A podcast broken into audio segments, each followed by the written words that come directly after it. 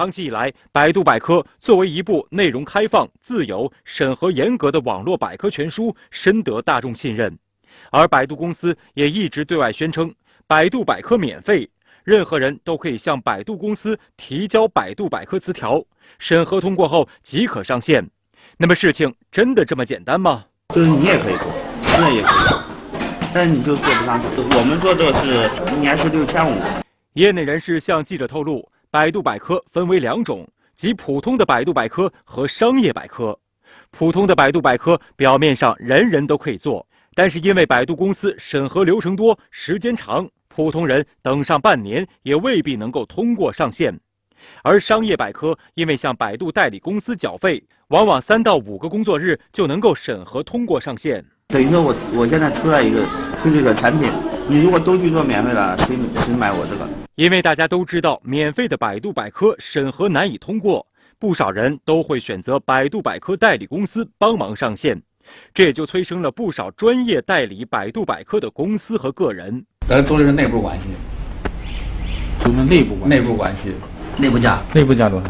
就三千块钱嘛。你提供执照，基本上七个工作日内搞定。记者通过网络找到一家名为郑州斯丁格网络科技公司，工作人员声称，他们只要收费三千元，就可以帮助用户上线百度百科。网络上类似的公司还有很多，他们的收费标准也都不尽相同。企业这个现在比较贵，得一千块钱。单一一个企业百科的话，在三千左右吧。明明百度公司官方许诺，百度百科是一项免费项目，人人都可以参与。市面上竟有如此多的公司声称可以收费代理百度百科上线。百度百科我们可以收半年，也可以收全年。半年的话是四千五，全年是六千九百九十八。河南瑞之奇网络科技有限公司的工作人员讲，他们公司是百度河南的总代理。百度百科分为不同类型，市面上说的商业百科又称为企业百科，确实是收费的，并且如果客户通过他们办理了企业百科，会享受到免费的普通百度百科享受不到的服务。可以加联系方式，可以这样子，可以加官网，可以加电话，加微信，现在是有这样一个功能。那如果说是免费的话，是没有这个东西的，而且我们可以设置这个三个关联词，嗯，然后如果说人搜索这个词的话，咱的信息就可以连线。但像这个免费的话，就需要搜索全称。河南瑞之奇网络科技有限公司的工作人员讲，别看企业百科收费，但仅仅是一个关联词搜索，就可以让企业获得不少的知名度。否则，像免费的百度百科，因为必须搜索公司全部名称，用户错一个字、少一个字都搜索不出想要查找的公司。因为百科的话，它就有一点是跟那个区别，它就是可以置顶，就我搜索之后的话，你这个是百科可以排在首位的，但是百度百科就不一定了，就这样的，就可以推广嘛。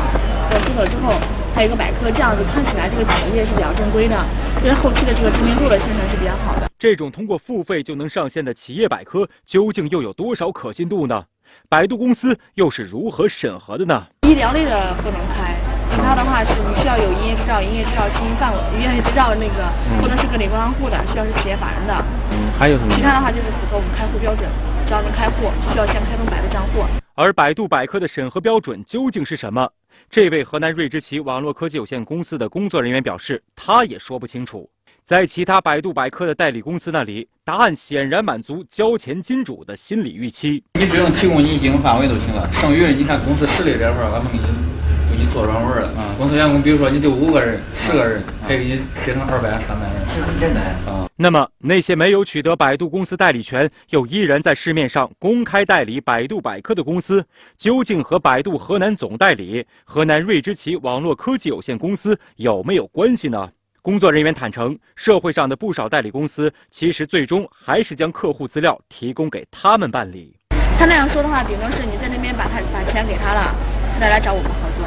是这样子，呃，对，就跟咱直接找我们是一样的，等于说你们再哥哥他。嗯，就是你所了解的网络，其实很大一部分就是我们上游在控制，啊，你所看到的并不是说，不是真实的，不是做。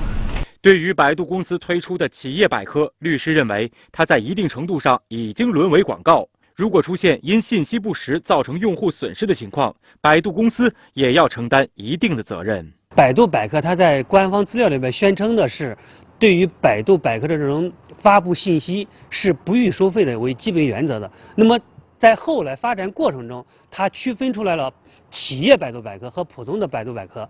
也就是说，对企业百度百科它是收费的。那么它在收费过程中，它可以许诺发布者能可以置顶，或者是有其他优先的这些权利。那么实际上它是一种变相的广告，应该接受广告法的相关法律规定的这个约束。那么同时，它在发布收费过程中，也就是说侵犯了普通发布信息的消费者的一些公平的发布权利信息的这种权利。对此，那么百度百科来讲，它已经做出了不公平的这种区别和待遇。